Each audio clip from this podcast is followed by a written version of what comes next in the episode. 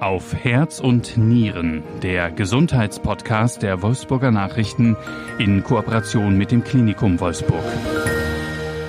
Mein heutiger Gast behandelt nicht nur Unfallopfer, sondern auch Verletzungen und Erkrankungen des Bewegungsapparats und der Hand. Privatdozent Dr. Alexander Wegner ist 42 Jahre alt und Chefarzt der Klinik für Unfallchirurgie, Orthopädie und Handchirurgie am Klinikum Wolfsburg. Mit ihm spreche ich heute vor allem über Erkrankungen und Verletzungen an den Händen. Herzlich willkommen, Dr. Wegner. Ich freue mich, dass Sie da sind. Ja, vielen Dank, dass Sie mich eingeladen haben. Ich bin Markus Kutscher, der Redaktionsleiter der Wolfsburger Nachrichten. Dr. Wegner, wir wollen uns heute mal speziell der Handchirurgie widmen. Die Hand ist ja so ein Wunderwerk der Natur, kann man sagen. Es gibt ja da auf engstem Raum, wie nirgendwo anders im Körper, so viele Sehnen, Muskeln, Nerven, Knochen. Ähm, es kann aber auch ganz schnell mal dort zu Erkrankungen oder zu Verletzungen kommen und auch zu dauerhaften Funktionseinschränkungen. Dabei brauchen wir unsere Hände ja im Alltag nun mehrfach, täglich, beruflich, immer wieder. Ähm, was kann denn an so einer Hand alles kaputt gehen? Was kann da alles auftreten an Schmerzen, an Funktionsstörungen? Also prinzipiell alles und nichts, würde ich mal sagen. Also die Hände, das, klar, das ist ähm, eins der komplexesten Körperteile, die wir haben. Aber die sind im Aufbau den Füßen relativ ähnlich. Deswegen, ähm, was uns halt vom Affen unterscheidet, ist die Oppositionsfähigkeit. Für alle, die nicht wissen, was Opposition ist, das ist die Fähigkeit, den Daumen gegen die Finger äh, ja, zu bewegen zu können. Zu bewegen. Also mhm. das heißt halt opponieren und das kann der Affe halt nicht. Der Affe kann dafür aber entsprechend gut greifen, viel Kraft äh, ausüben und entsprechend klettern. Das können wir mit den Füßen auch nicht mehr. Wir können zwar vielleicht murmeln oder vielleicht Stifte aufheben, aber an so einen Ast hängen oder so, das kriegen wir nicht mehr hin. Und ähm, die Füße sind relativ ähnlich vom Aufbau ähm, wie die Hand, aber das ist völlig korrekt. Da sind auf engstem Raum sehr viele ähm, Nerven, Gefäße und auch Sehnen. Äh, zum Beispiel, wir haben ähm, Streckseen und äh, Beugeseen und äh, die Streckseen sind unterteilt in ähm, sechs äh, Streckseenfächer, wo die halt durchlaufen und natürlich können es da aufgrund der engen Beziehung der anatomischen ähm, Grundstrukturen zu Problemen auftreten. Mhm. Ähm, Sie haben, ich darf es einmal ja. kurz sagen, Sie haben ein Handmodell mitgebracht, ja. Ähm, was unsere Hörer natürlich nicht sehen können. Ähm, aber allein das ähm, zeigt schon, wie viele ähm, Venen, Nerven, Sehnen da, da eingezeichnet sind. Ähm, ist das Modell, ähm, was Sie auch Patienten zeigen oder Studenten? Oder? Ja, also wir haben das äh, Modell in der Sprechstunde und hat auch bei äh, Studenten. Das ähm, zeigt eigentlich ganz gut, wie äh, komplex äh, die Situation ist.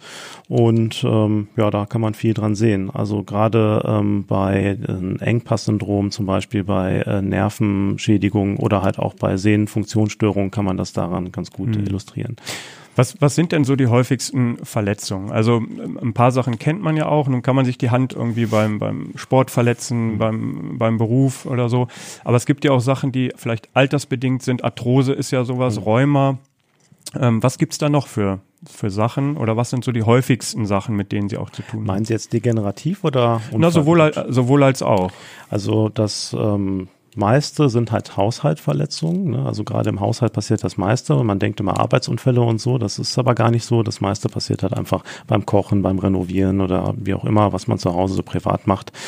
Ähm, also da gibt es Überlastungssyndrome, die halt zu ähm, Schmerzen bei Bewegung führen oder halt auch Nervenengpasssyndrome. Äh, das häufigste ist zum Beispiel dieses Karpaltunnelsyndrom, mhm. ne, ähm, was, was man immer mal wieder liest und hört. Mhm.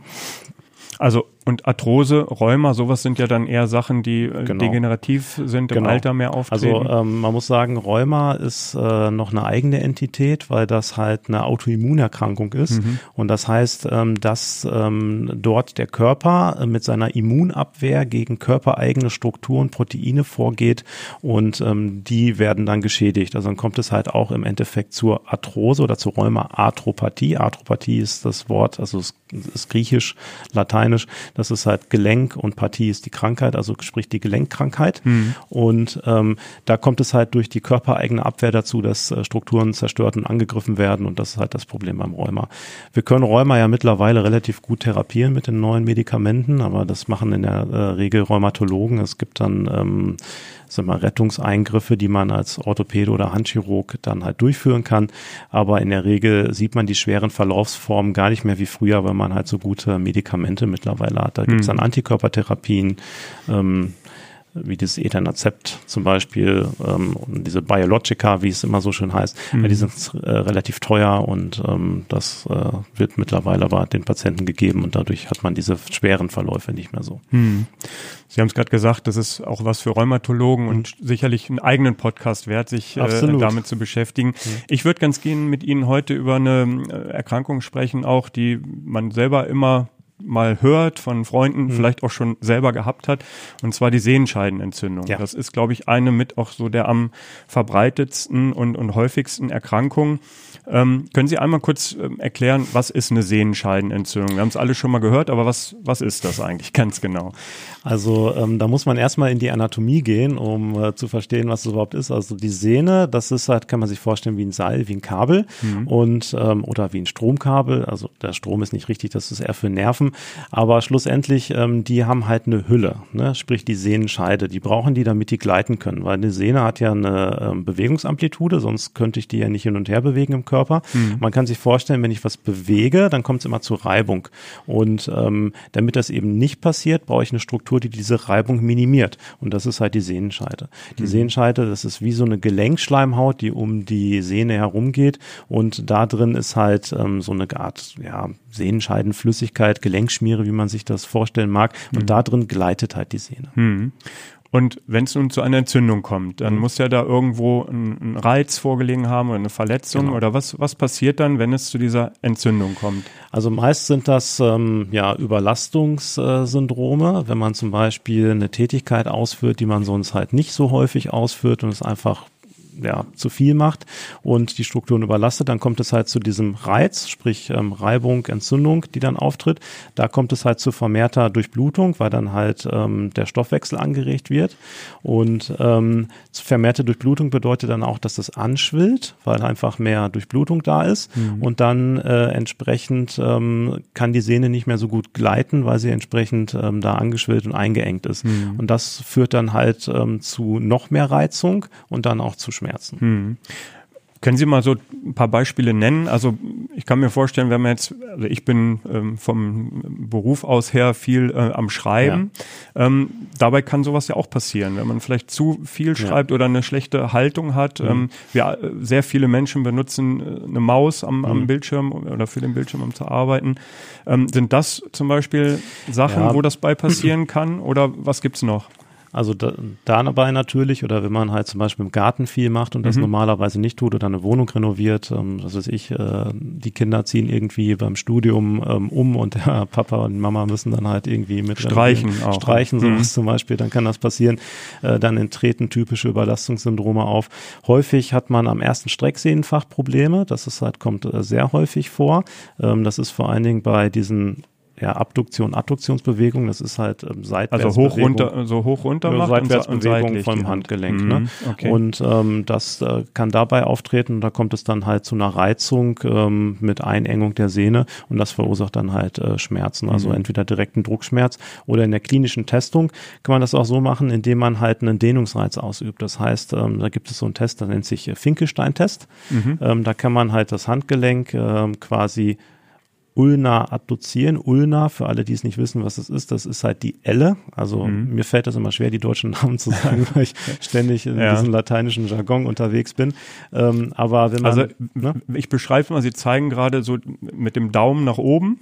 Genau. So, und dann kippen Sie das Genau, dann kippt man Kippen das runter. das Handgelenk nach unten. Ja, so, und der das, Daumen bleibt oben, genau. und, und das, das führt dazu, dass sich hier die Sehnen, die ähm, also ähm, ja radialseits, also sprich ähm, äh, speichenwärts gucken, ja. also am Daumen, äh, dehne ja. und dadurch ähm, kommen die unter Zug und werden im ersten Strecksehnenfach eingeengt. Also ich erzeuge da halt Reibung. Mhm. Und wenn da eine Reizung vorliegt, also sprich eine Sehenscheidenentzündung, dann ähm, führt das halt zu Schmerzen. Mhm. Und ähm, ja. Das wäre jetzt die nächste Frage gewesen. Ähm, Schmerzen treten auf irgendwann, wenn ich das ähm, überlastet habe. Mhm. Was sind denn die, die, noch die Symptome? Also Schmerzen sind ja immer relativ ja. so. Also kann man das noch ein bisschen mehr klassifizieren, wo man vielleicht auch selber merkt, das könnte jetzt eine Sehenscheinentzündung sein? Also schlussendlich ähm, sind das Überlastungssymptome. Ne? Also wenn ich die Tätigkeit ausführe, tut das weh in Ruhe in der Regel nicht, weil mhm. ich das ja dann nicht bewege und das ist dann auch eine Therapieoption. Ich kann es ruhig stellen mhm. und dann ähm, schwillt das wieder ab und ähm, kommt im besten Fall zur Ruhe. Mhm. ja. Okay, also im Grunde sind es dann doch die Schmerzen, wo man merkt, irgendwie, da, genau. da stimmt jetzt was nicht mit meiner Hand. Zum Beispiel, Sie haben eben äh, angesprochen, Sie schreiben viel. Ähm, da gibt's dann ähm, zum Beispiel auch so ein Mausarm oder Mausarm-Syndrom, sagt mhm. man ja manchmal, oder Tennisarm, Tennisarm, ja, Tennis ne? mhm. Das ist, ähm, das ist aber keine, ja, es ist irgendwie schon eine Sehenscheidenentzündung, aber es hat einen anderen äh, Hintergrund. Und zwar ähm, hat das mit den Muskeln am Ellbogen zu tun und äh, mit äh, einem Nerven, der halt dadurch die Muskelarkade am Ellbogen durchzieht und dadurch dann unter Kompression gerät und dann Schmerzen verursacht. Mhm. Aber das ist keine klassische Sehenscheidenentzündung, über die wir jetzt gerade geredet haben. Mhm. Ähm, wie erfolgt denn so eine Diagnose? Also klar, ich kann mir selbst eine Diagnose stellen, indem ich weiß, ja. ich habe gestern eine Wand gestrichen und jetzt tut mir die Hand weh und ich kann mhm. sie kann kein Glas mehr festhalten oder so. Könnte vielleicht eine Sehenscheidenentzündung sein. Ja. Wie ähm, diagnostizieren Sie denn sowas? Sie haben gerade ein Beispiel genannt, ja. diese ähm, Überstreckungsmöglichkeit.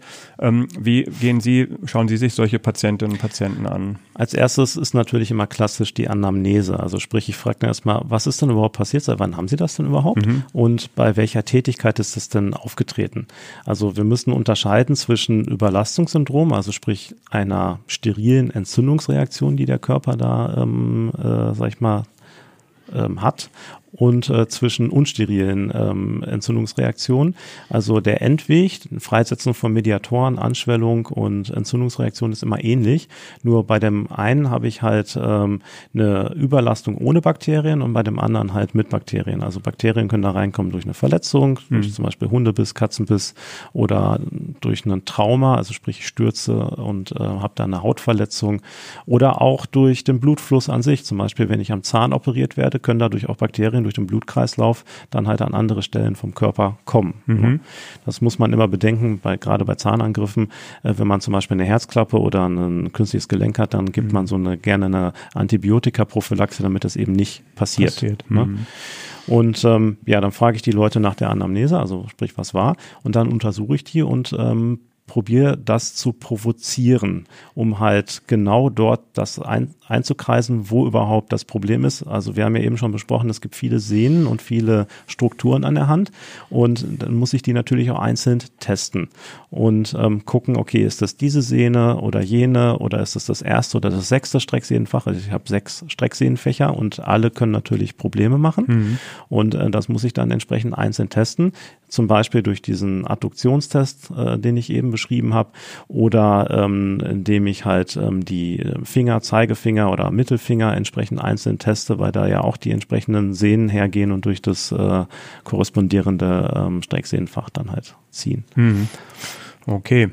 Wenn Sie ähm, jetzt die Diagnose gestellt haben, mhm. ähm, oder noch vielleicht noch einen Schritt zurück, ich muss ja nicht immer gleich zum Arzt. Wenn ich jetzt ne, ja. nochmal die Wand äh, habe ich gestrichen, ja. ich merke, meine Hand tut weh, ruhig stellen, klar, das macht mhm. man wahrscheinlich schon intuitiv, äh, ja. damit es nicht schmerzt. So, dann gibt's ja zum Beispiel so eine Schiene, die man sich vielleicht genau. anlegen genau. kann, wenn man eine hat. Ansonsten mhm. kann man sich vielleicht sowas auch in der Apotheke besorgen.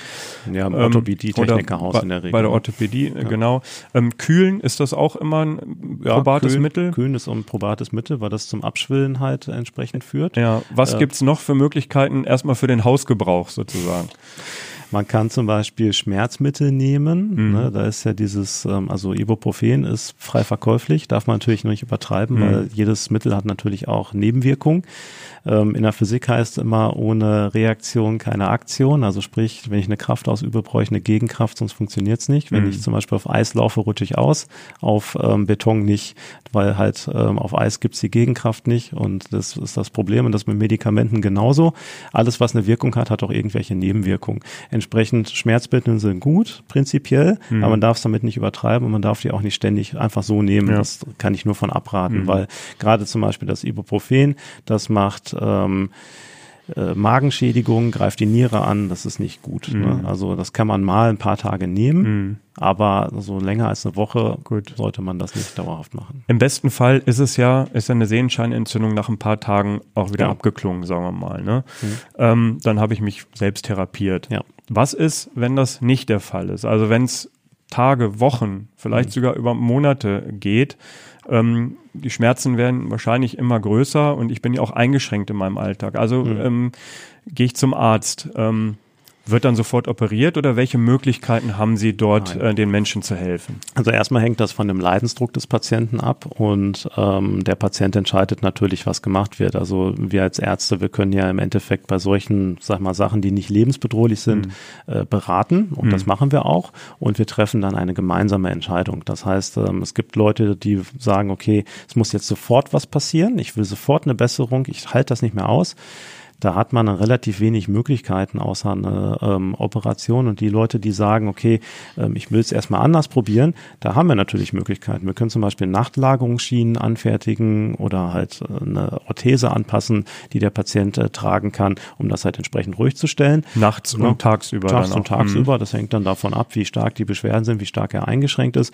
Oder wir können auch Infiltrationen durchführen. Das heißt, äh, wir äh, würden mit einer Spritze ein Schmerzmittel oder auch ein entzündungshemmendes Mittel spritzen. Da ist zum Beispiel das Cortison, was man in solchen Fällen spritzen könnte. Ähm, da muss man allerdings ein bisschen mit aufpassen, weil das Cortison ist ein körpereigenes Hormon, aber es ist katabol, sagen wir. Das heißt, es ist Körperstrukturen abbauend. Also es ist Mhm. entzündungshemmend, aber wenn ich das zum Beispiel in eine Sehne spritze, dann geht die davon kaputt, ne? weil Okay. die wird abgebaut und dann reißt die. Ne? Mhm. Und deswegen kann man das auch nicht beliebig oft machen und einfach so, ähm, wir spritzen das einfach mal dahin. Ähm, das ist immer mit der Gefahr ähm, vergesellschaftet, dass ich dabei auch was schädige oder halt auch Atrophien, also Atrophien sind immer Rückbildung von körpereigenen Gewebe hervorrufe, was dann nicht unbedingt reversibel ist. ne? Mhm. Also sehr dosiert muss man da Genau. vorgehen dann.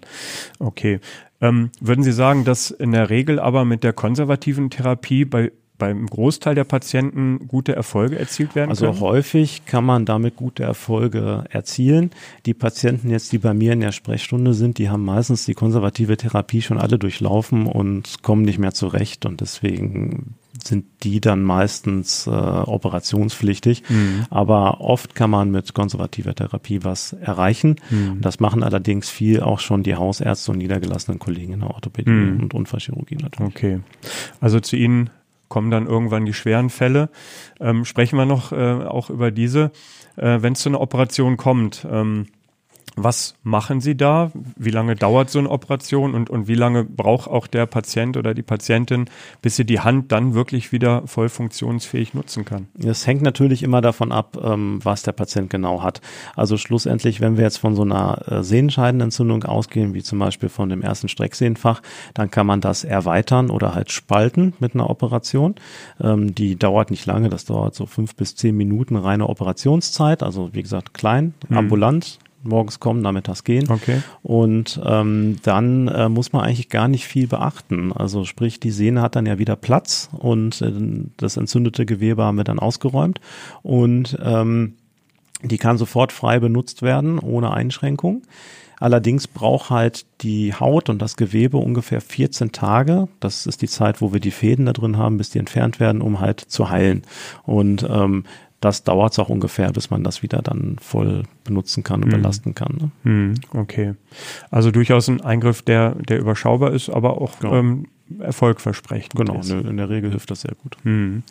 Ähm, was kann ich denn machen, ähm, wenn ich jetzt auf jeden Fall die Wand äh, meines Sohnes streichen muss und ihm Mhm. helfen muss, äh, kann ich es nicht verhindern, aber was kann ich denn machen, um ähm, so einer Sehnenscheinentzündung vorzubeugen? Gibt es, oder, oder sagen wir mal anders gefragt, kann ich meine Hände irgendwie lange gesund halten? Sollte ich ähm, Gymnastik machen? Sollte ich einen, einen, einen Tennisball kneten mal abends von zehn Minuten vorm Fernseher? Gibt, bringen solche Sachen was? Oder Ja. ähm, ist das auch ein bisschen Veranlagung, dass man vielleicht dazu neigt, so eine Entzündung eher zu bekommen als andere? Sicherlich ist das auch so ein Tick weit oder Stück weit Veranlagung. Aber ich vergleiche das ganz gerne damit, ein Marathonläufer würde auch nicht einen Marathon laufen, ohne dafür zu trainieren. Ne? Das hm. funktioniert einfach nicht. Das äh, würden sie ja auch nicht tun.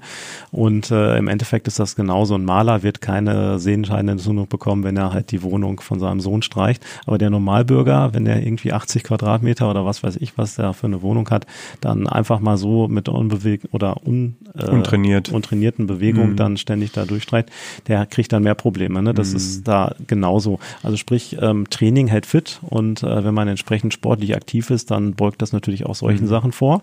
Ähm, keine Frage. Aber ähm, wenn man die Tätigkeit dann ausübt, welche auch immer es ist und merkt, man kriegt Probleme, dann muss man halt ein bisschen kürzer trainieren ja. und das halt also entsprechend dosieren. Einfach ähm, das Maß macht's dann halt, das ne? dass man ja. dass man es äh, nicht übertreibt und merkt, oh jetzt, ähm, wenn ich vielleicht im Garten was mhm. abschneide ähm, ja. und merke irgendwie jetzt tut meine Hand weh, ja. dann sollte man vielleicht am nächsten Tag besser weitermachen. Erst. Paracelsus sagt ja dazu auch, ähm, die Dosis macht das Gift. Ja, ne? Das genau. ist ja mit den Medikamenten genauso. Ja, genau. Okay. Ähm, Sie haben eingangs ähm, von dem Begriff Kapaltunnelsyndrom gesprochen. Ähm, da würde ich auch noch mal ganz gerne drauf mhm. eingehen, weil man das ja auch immer, immer wieder hört. Auch da haben Sie in der Handchirurgie ja mit äh, Patientinnen und Patienten zu tun, ähm, die unter diesem Karpaltunnelsyndrom leiden. Was ist denn das genau? Also das ist jetzt ein Nervenengpass-Syndrom. Im Gegensatz zu den Sehnen sind Nerven halt ja dann die Stromkabel. Mhm. Und an der oberen Extremität, also sprich am Arm, da gibt's drei Hauptnerven. Das ist einmal der Nervus ulnaris, der Nervus medianus und der Nervus radialis. Und die haben ähm, grob äh, also Funktionen, die wir auch abtesten können. Und ähm, das Carpal-Tunnel-Syndrom, das ist eine Einengung in einem, sag ich mal, anatomisch beschriebenen Raum am Handgelenk. Mhm. Und durch diesen Raum führt halt der Nervus medianus. Das ist, wie gesagt, der größte Nerv äh, von den dreien. Mhm. Und der hat halt spezifische Funktionen von Muskeln und ähm, von Gefühlsarealen, ähm, die er versorgt. Und das können wir dann halt klinisch sehen. Mhm. Was ähm, tritt denn, also was, was spüre ich denn bei einem Karpaltunnelsyndrom? Nerven haben ja meistens mhm. was mit, also so mit Kribbeln oder so, genau. so, ein, so ein Gefühl, ne, dass, dass man da die Hand irgendwie kribbelt oder, ja. oder wie Ameisen oder so. Ist das, genau. ist das eins dieser das Merkmale? Ist genau so. Die Patienten haben in der Regel, die beschreiben, dass sie halt ähm, Kribbeln vornehmlich der ersten drei Finger, also des Daumens, des Zeigefingers und des äh, Mittelfingers haben, manchmal auch des äh, Ringfingers. Und das ist genau das, was die beschreiben. Ameisen laufen, Pelzigkeit, äh, sie fühlen einfach Sachen nicht mehr so genau, können nicht mehr unterscheiden, ist das jetzt spitz, stumpf, wie auch immer. Und die beschreiben ganz häufig, dass sie nachts aufwachen wegen diesem Kribbeln und dann fangen die an, ihre Hand auszuschütteln. Weil sie meinen, die ist eingeschlafen, genau, so genau. als wenn sie eingeschlafen genau, wäre. Genau, so wie als wäre okay. sie eingeschlafen und dann ähm, wird das halt besser. Ja. Ach, dann wird's besser. Also das ist aber, oft so. Aber irgendwann kommt ja der nur für den Moment, oder? Genau. Mhm. Irgendwann kommt der Punkt, dann wird das halt nicht mehr besser. Mhm. Okay. Tritt sowas tatsächlich dann nachts? Äh, ja, weil man halt auf, drauf schläft oder ja. ne, und tagsüber merkt man dann, wenn im fortgeschrittenen Start, äh, Stadium, dass einem zum Beispiel Tassen aus der Hand fallen, wenn man einfach das Gefühl nicht mehr hat und die Kraft nicht mehr hat, weil ähm, an der Hand haben wir auch entsprechend Muskeln, die halt auch die Finger, Daumen und so weiter bedienen. Mhm. Ähm, dazu muss man noch sagen, dass die grobe Handfunktion, also sprich Faustschluss von den Fingern, ähm, das kommt von Muskeln aus dem Unterarm. Ne? Also hm. wovon wir jetzt reden, das ist vor allen Dingen hier der Musculus opponens, also für diese Oppositionsfähigkeit. Mit dem eben, Daumen an genau, die anderen Finger ja, drücken. Der hm. ähm, atrophiert, also er wird kleiner, weil der Nerv den nicht mehr richtig versorgt. Und dann hat man das Gefühl, dass man ähm, oder beziehungsweise dass der Abduktor, der nicht mehr richtig funktioniert. Abduktor ist das Abspreizen. Ne? Wenn ich dann mhm. zum Beispiel eine Flasche, äh, eine Flasche anfasse, kriege ich den Daumen nicht mehr weit genug abgespreizt und kann die nicht mehr richtig, richtig anfassen. Drum fassen. Kann nicht mehr drum ja. rumfassen und dann ist da immer, wenn, wenn man dem Patienten sagt, halten Sie mal eine Flasche, ähm, dann ähm, ist die Handfläche nicht komplett an der Flasche und da ist da so ein Spalt zwischen, weil er das mit ähm, der ähm, nicht mehr umschließen kann. Genau. Richtig und dann so, ne? Äh, mhm. kompensiert er das durch den Beugemuskel und hat so einen Spitzgriff. Mhm. Ne? Ah, ja. Und, ähm, also nur mit den, mit den ähm, genau. drei Fingern sozusagen. Genau. ne? ne? Mhm. Und das kann man halt dann sehen. Ja. Und ähm, ja, Aber wo, kommt, wo kommt das her? Ist das auch eine Altersfrage, dieses Karpaltunnelsyndrom? Ja, das, ähm, das ist äh, teilweise schon. Also das, ähm, das ist halt eine ähm, Atrophie äh, beziehungsweise eine Verengung durch diesen Raum. Das kann man zum Beispiel in der Schwangerschaft kriegen, ne, weil man ähm, oder weil die Frauen natürlich entsprechend Wasser einlagern, um den Blutverlust bei der Geburt zu kompensieren zu können. Und dadurch schwillt das Gewebe an und dann hat der äh, Nerv halt in seinem Karpaltunnel ähm, keine, kein Platz mehr. Ne? Mhm. Okay. Was gibt's noch für Möglichkeiten? Ja, Degeneration, Arthrose hatten Sie vorhin mhm. ähm, angesprochen, das kann auch sein. Oder auch wenn die Sehnen, weil da sind halt die Sehnen der äh, Fingerbeuger mit in diesem Kanal, die können auch degenerieren, die werden dann teilweise dicker, haben so Sehnenknötchen, das kann passieren.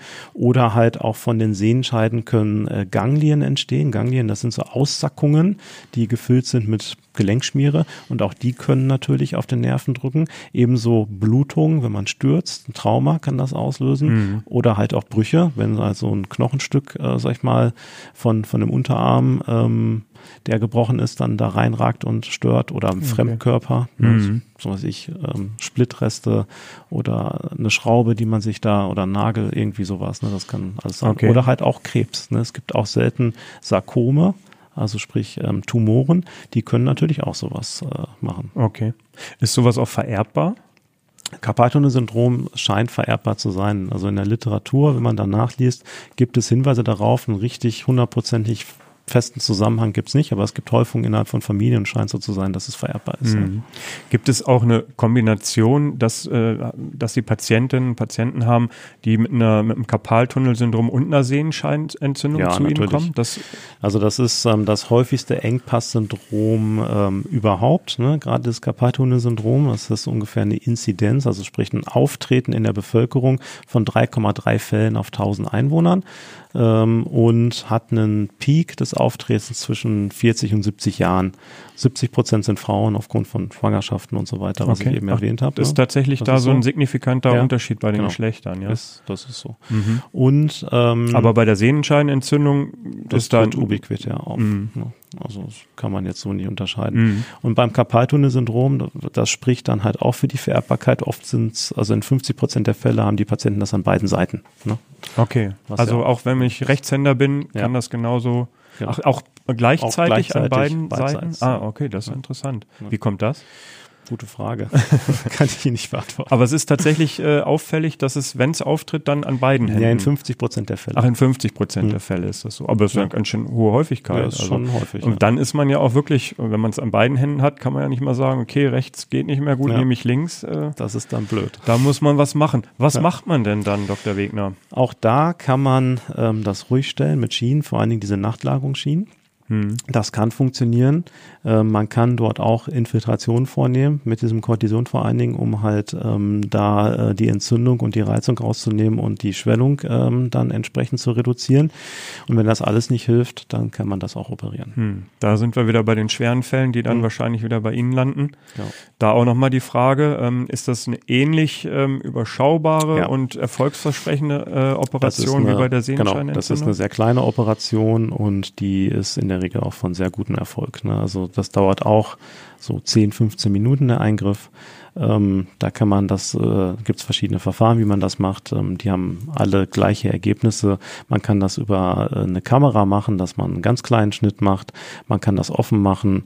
Ähm, die Ergebnisse sind äh, da gleich. Hm. Wie oft machen Sie sowas in Ihrem äh, medizinischen Alltag? Wie oft das, haben Sie solche Operationen? Das mache ich ziemlich häufig, das kann ich gar nicht mehr zählen. Okay. Also, ist, also es ist wirklich Ihr, ist Ihr Alltag. Ja, also ähm, das ist ähm, mit 120.000 Operationen pro Jahr äh, in Deutschland das häufigste Engpass-Syndrom. Okay. Das ist sehr, sehr häufig. Ja. Und vielleicht auch gerade, weil es so häufig ist, ähm, ist man da auch schon recht fortschrittlich und, und kann den Menschen auch gut helfen auf dem Gebiet, oder? Sicherlich, ja, klar, mhm. keine Frage. Ja. Okay. Ja, ähm, vielen Dank erstmal äh, bis hierhin. Ich glaube, da haben wir über die beiden ähm, Erkrankungen der Hände, an den Händen Sehenscheinentzündung und Karpaltunnelsyndrom ähm, einiges erfahren. Mhm. Danke Ihnen. Was Sehr mich gern. noch äh, interessiert, Sie sind ja im Sommer jetzt dieses Jahres, also Sommer 2022, ähm, ans Klinikum Wolfsburg gekommen, als Nachfolger von Dr. Wolfgang Klein, der, ich glaube, fast 25 Jahre ähm, mhm. die ähm, Klinik für Unfallchirurgie, Orthopädie und Handchirurgie geleitet hat. Wie haben Sie sich denn die ersten Monate jetzt eingelebt im Klinikum und in Wolfsburg? Ehrlich gesagt ganz gut. Also das ist äh, wie immer am Anfang ähm, unterschätzt man so einige Sachen, zum Beispiel die Verwaltungstätigkeit, das habe ich doch ein bisschen unterschätzt. Das ist sehr, sehr viel, aber mittlerweile habe ich mich daran gewöhnt und äh, macht sehr viel Spaß. Ähm, ich habe ein gutes Team, nette Leute, sind alle sehr offen und das OP-Spektrum ist äh, groß. Von daher genau deswegen bin ich hergekommen und das ist sehr gut. Ja, wir haben uns jetzt ja sehr viel über die Hände unterhalten, mhm. aber ich habe es ja gesagt, das ist ja Unfallchirurgie, Orthopädie gehört ja auch äh, zu Ihrem Bereich. Ja. Was umfasst denn noch alles so Ihr medizinisches Spektrum? Wir können jetzt nicht auf alles eingehen, aber vielleicht können Sie mal so einen kurzen Abriss ja. geben, was noch ähm, alles zu Ihrem also Alltag gehört. Endlich kann man uns als, ja, man sagt immer umgangssprachlich Knochenbrecher bezeichnen. wir sind halt Muskuloskeletalchirurgen, das heißt alles, was mit Muskeln, Sehnen, Knochen zu tun hat. Das ist das, was bei uns ähm, behandelt wird. Da zählen alle Erkrankungen ähm, vom Unfall, Trauma, Frakturen, Abschürfung, Weichteilverletzung zu oder degenerative Erkrankungen wie die Arthrose, die man an allen Gelenken, auch an der Wirbelsäule haben kann, äh, zu und ähm, natürlich die Weichteilproblematiken. Das heißt, ähm, die Knieprothese, Hüftprothese, Ellbogen, Schulterprothesen oder Sprunggelenksprothesen, auch sowas äh, würde dazu fallen oder entsprechende, ja, man kann auch Versteifungsoperationen machen. Das hängt immer individuell von dem Patienten ab und was er hat und ähm, mhm. wie fortgeschritten das ist. Oder halt auch Erhaltungsoperationen Operationen, indem man zum Beispiel schiefe Gelenke begradigt, so Umstellungsosteotomien, um halt das eigene Gelenk zu erhalten. Auch das ist möglich, aber natürlich auch nicht bis unendliches Alter, sondern da gibt es ähm, klare Richtlinien zu und da muss man entsprechende Diagnostik betreiben und da muss man mit dem Patienten besprechen, ob er das eingeht, das ähm, Risiko und sagt, okay, ich unterziehe mich jetzt einer Operation mit dem Risiko, dass ich dann halt in drei, vier Jahren dann doch ein künstliches Gelenk kriege. Aber auch das ist möglich oder Knorpeltherapie mhm. ist möglich. Auch das zählt zu unserem Bereich. Mhm. Ich merke schon, wir hören uns bestimmt nochmal wieder mhm. zum weiteren Podcast. Da gibt es noch viele Bereiche. Aber kann man sagen, dass so die Handchirurgie, dass das schon so ein bisschen ihr Steckenpferd ist? Ja, es ist eins meiner Steckenpferde, würde ich eher sagen. Also okay. ähm, ich habe ja drei Zusatzbezeichnungen. Also ich bin erstmal Facharzt für Orthopädie und Unfallchirurgie, dann bin ich halt Handchirurg, das ist eine Zusatzbezeichnung, die man machen kann mhm. bei der Ärztekammer. Dann bin ich äh, Spitz spezieller Unfallchirurg, was auch eine entsprechende Zusatzbezeichnung ist, und spezieller orthopädischer Chirurg. Also ich habe das Glück gehabt, dass ich an der Universität viel machen durfte und viel lernen durfte und äh, mhm. entsprechend habe ich diese Zusatzbezeichnung. Okay, aber die Hand kann man schon als Wunderwerk der Natur bezeichnen, oder? Das, das ist auch man, für einen Arzt immer ja. wieder faszinierend, oder? Absolut, also die Hand äh, doch ähm, ist ein Wunderwerk und vor allen Dingen, äh, ich bin immer wieder erstaunt, äh, wie zäh und leistungsfähig eigentlich Menschen sind. Mhm. Ja. Sie kommen ja ähm, ursprünglich aus dem Ruhrgebiet, mhm. ähm, sind jetzt hier, also zumindest waren Sie zuletzt dort ja. tätig. Also ich so. bin gebürtiger Sauerländer, aber habe hab die letzten äh, 13 Jahre im Ruhrgebiet gelebt. Genau, ja. genau. Und kommen, sind jetzt nach Niedersachsen gekommen. Ja. Ähm, ist Ihnen die Umstellung schwer gefallen, hierher zu kommen? Eigentlich nicht. Fußball-Bundesliga haben wir zumindest hier auch. ja. Nee, naja, also mir ist das nicht äh, schwer gefallen. Nein, also die Leute sind sehr offen, sehr nett und ähm, das ist, äh, das ist schon okay. Ja.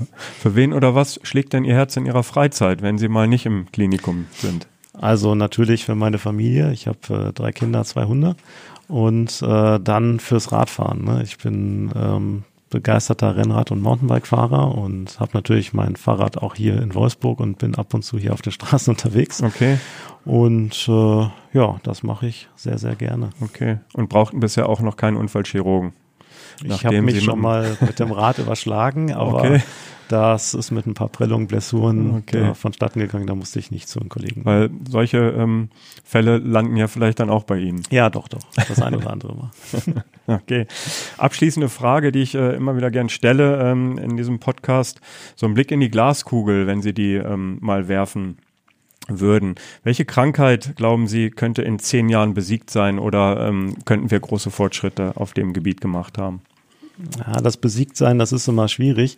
Aber wo wir extrem große Fortschritte gemacht haben, das ist im Bereich der Neurologie und zwar bei der multiplen Sklerose. Als ich studiert habe, galt das noch als unheilbar und quasi, ja, man kann das Leiden verzögern, ähm, aber man konnte da relativ wenig dran tun.